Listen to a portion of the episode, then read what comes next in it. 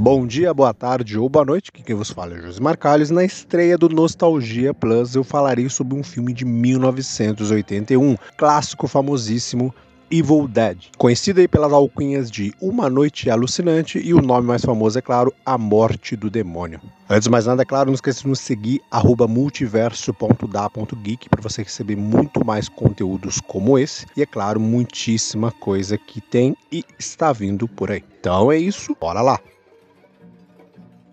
Filme lançado em 81 do diretor Sam Raimi, ele encontra a história de três jovens, entre eles Ashley, mais conhecido como Ash Williams, e sua irmã Cheryl, que vão para uma cabana ali um final de semana para se divertir. Consequentemente, no porão eles acabam achando algumas coisas inusitadas, entre elas um livro, que depois a gente conhece o mesmo como Necronomicon, o livro dos mortos, e acabam, né, caro, né, dizendo algumas palavrinhas, e o filme começa a se desenrolar quando a irmã do Ash, a Cheryl, acaba sendo possuída por um demônio e ali a caçada na cabana começa e as coisas vão se sucedendo atrás da outra. O famoso filme, para quem não sabe aí, é um filme de baixíssimo orçamento. Ele foi feito na época com o próprio, né, o Sam Raimi, junto com seus amigos, com seus colegas, né, o Bruce Campbell, produtor da época, e todos os atores do filme.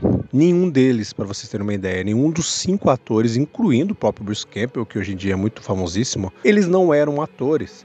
Ele simplesmente estava ali na sua formação e esse filme foi o encerramento de curso do Sam Raimi.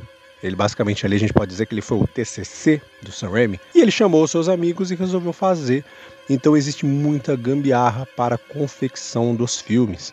Aquela famosa cena, né, aquele famoso tracking da câmera que vai correndo pela floresta e chega dentro da cabana, ou corre na floresta para uma determinada cena da Cheryl, em vários outros momentos, que acabou se tornando uma marca registrada da franquia Evil Dead, como também muitos outros filmes usaram o mesmo processo. Ela foi filmada porque Sam Raimi e os seus amigos ali colocaram umas madeiras, fizeram umas gambiarrinhas ali aquele jeitinho brasileiro com, com madeiras para segurar a câmera, e dois deles seguraram as câmeras e saíram correndo pela floresta para filmar a cena, e acabou ficando aí essa maravilha. O filme utiliza totalmente efeitos práticos em toda a sequência ali do seu gore.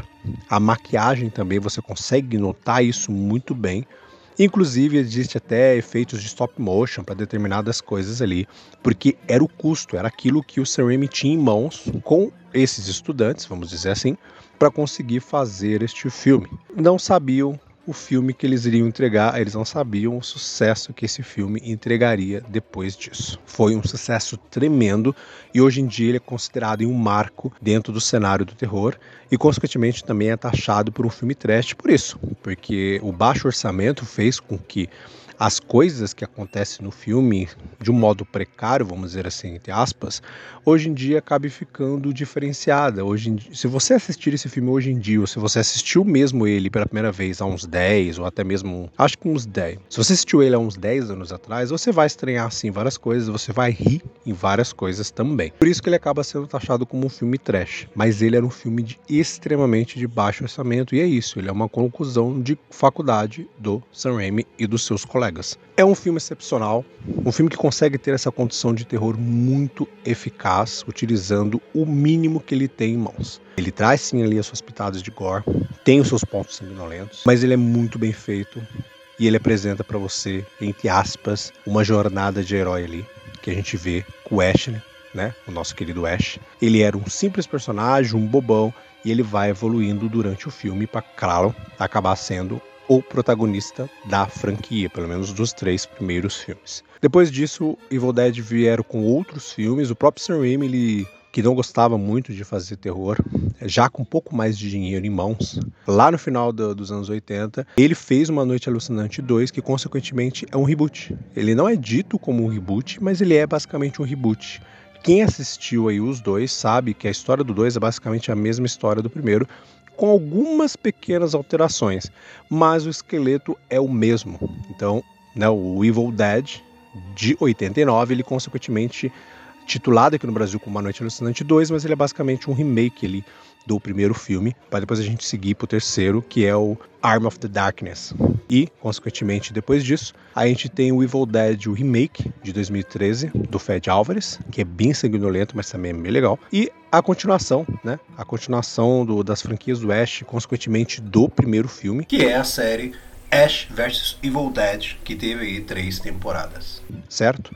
Mas confiram lá então, Evil Dead de 1981, mesmo você sabendo que ele vai ser um filme atemporal, e você precisa assistir com essa cabeça de que você está vendo um filme de extremo baixo orçamento, e que você vai dar suas risadas, mas ele vai entrar muito ali na vibe do trash por todos esses sentidos que eu disse, né? Mas acaba sendo um clássico dos clássicos aí que a gente tem no cenário do terror. E é claro, vamos aproveitar aí também que está entrando em cartaz A Morte do Demônio, A Ascensão, o novo filme aí que não faz parte da história, né, da cronologia da, da franquia que a gente conhece, mas que vai contar uma, uma nova história com a atmosfera aí do Evil Dead.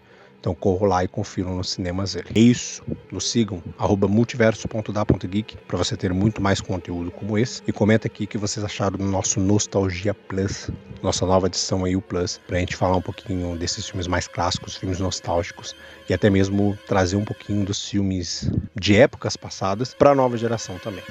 E é isso. Muito obrigado. Até mais.